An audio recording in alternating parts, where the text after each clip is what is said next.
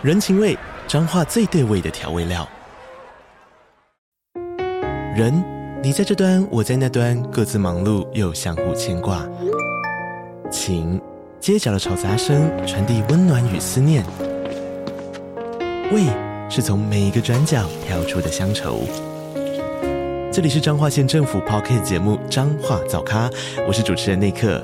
从彰化大小事各具特色到旅游攻略，透过轻松有趣的访谈，带着大家走进最在地的早咖。准备好了吗？彰化的故事，我们说给你听。以上为彰化县政府广告。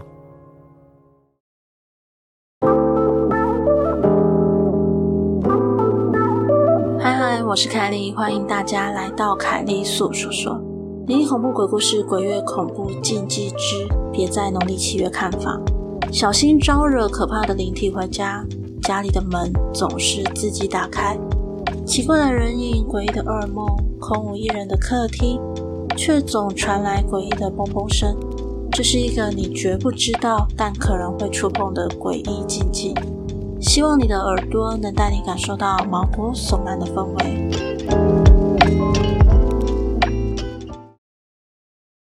那么，今天我想说一个，如果你在鬼月时跑去看老房子，可能会发生的恐怖事情。故事开始了。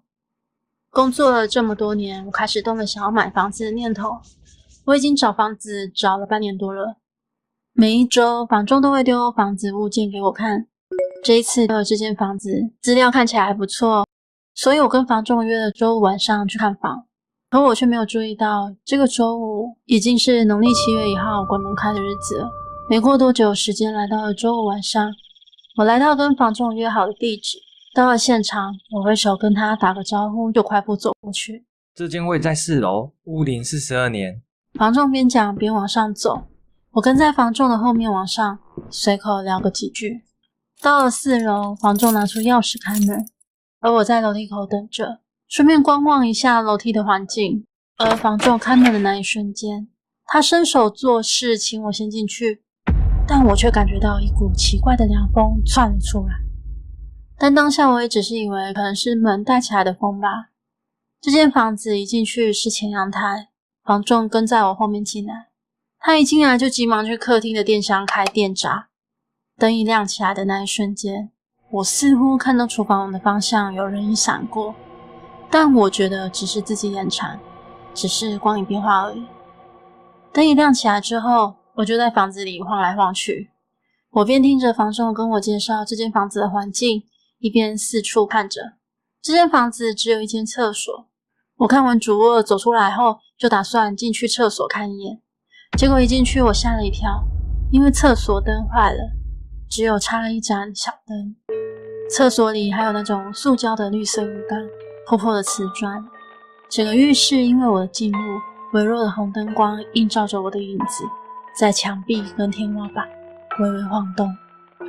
那一瞬间，我的背后有一股凉意，我默默地往后退了一步，退出了浴室。我转头对房仲笑笑地说。这好像某种探险仪式的现场。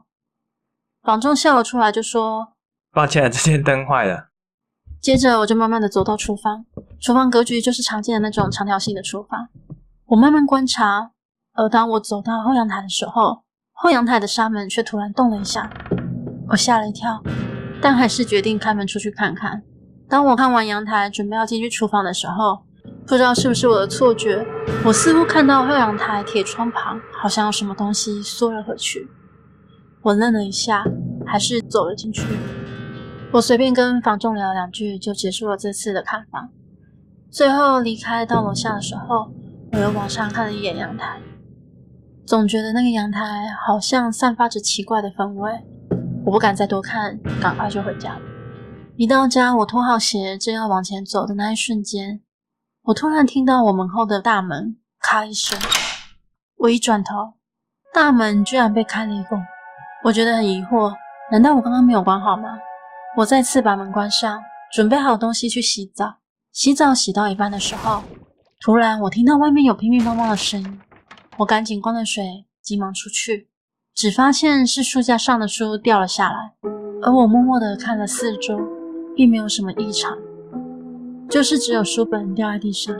因为也没有发现什么奇怪的事情，我就回去继续把澡洗完。洗完澡我就上床睡觉了。但这一夜我睡得很不好，我有种身体好像很沉，慢慢的、慢慢的陷进去床里面，可我又醒不来。就这样，我不知道自己是否有睡着，只是觉得自己好像半梦半醒似。突然，咔一声，我眼睛猛地张开，原本漆黑的房里出现了一点光线。我仔细一看。我的房门被打开了一条缝，外面走廊的光线透过门缝渗透进来。我由门的最下面慢慢的往上看，渐渐的，我看到奇怪的黑丝线。我再继续往上看，天啊，在门的上方居然有颗头，他的头发长到盖住整个脸庞。我吓到抖了一下，那颗头瞬间冲到我眼前。我闭上眼，没有想象中的撞击感或奇怪的感觉。我缓缓的睁开眼，那一瞬间。我的心脏仿佛漏跳了一拍，那颗头就在我的眼前漂浮着。那一瞬间，我失去了意识。我唰的一下起来，呆呆的看着房间，阳光从窗外照进来。我想着昨晚是一场梦吗？这时候手机响了起来，是我朋友打来的。喂，电话中传出朋友的声音。朋友问我起床了没，他约我出门吃早餐，我赶紧答应，并且挂了电话就起床准备。而当我准备好的时候，出门关上大门的那一瞬间，我又听见家里传来乒乒乓的声音，我吓得关上门跑走。到了碰面地点，朋友看我脸色惨白，气喘吁吁，他就问我怎么啦，怎么一副撞鬼的样子。我一听朋友这么说，我的脸色又更难看，就把这两天发生的事情告诉了朋友。朋友就说：“哎呦，没有人告诉你农历七月不要看房子吗？”我傻了一下，疑惑的说：“农历七月？”朋友就大叫说：“对啊，昨天七月一号鬼门开，哎，走啦，我们去庙里拜一下啦。”我就这样被朋友拉去庙里拜拜后，拿了张净符跟护身符，在家里洒净之后，家里奇怪的感觉果然消失了。书本不再莫名的掉落，我也没有再看到奇怪的影子，门也不会自动打开了。这个经历是我人生中一个恐怖的夏天经历。记住，鬼月的时候不要去看屋龄超过三十年以上的房子，免得有人会跟着你回家哦。